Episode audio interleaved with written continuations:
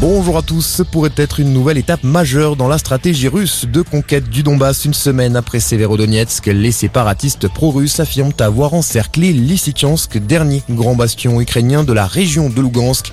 Lysychansk, théâtre de violents combats depuis plusieurs jours, mais la ville n'est pas encerclée, assure de son côté l'armée ukrainienne. Conséquence de la guerre en Ukraine, les prix de l'énergie flambent pour les ménages comme pour les entreprises partout en Europe et notamment en France. Ces dernières pourront déposer leur demande d'aide d'urgence à compter de lundi. Le gouvernement précise ce samedi les critères d'éligibilité du plan de résilience. Selon un décret paru au journal officiel ce matin, les entreprises devront pour obtenir une aide avoir effectué des achats de gaz et d'électricité atteignant au moins 3% de leur chiffre d'affaires en 2021, mais aussi avoir subi un doublement du prix du gaz sur une période indiquée. Dans l'actualité, également, mauvaise surprise pour des milliers de voyageurs à Roissy. Des pannes techniques ont obligé des passagers à décoller sans leur bagage hier.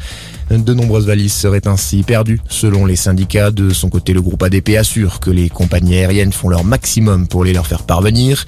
Une galère de plus alors que de nombreux vols ont encore été annulés ce matin à cause d'une grève. Le mouvement devrait être reconduit le week-end prochain. Un nouveau préavis a été déposé.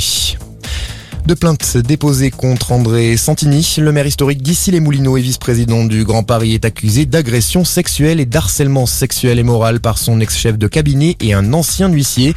Des faits qui datent de 2021 et 2022, mais que l'élu de 81 ans nie en bloc. Et puis on termine avec un mot de sport du foot. L'OM a sans doute trouvé le successeur de Jorge Sampaoli. Selon l'équipe, Igor Tudor va très prochainement s'engager avec Marseille.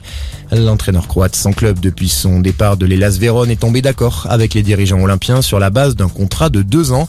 Il pourrait être sur la cannebière dès lundi, jour de reprise de l'entraînement. Très bon après-midi à tous.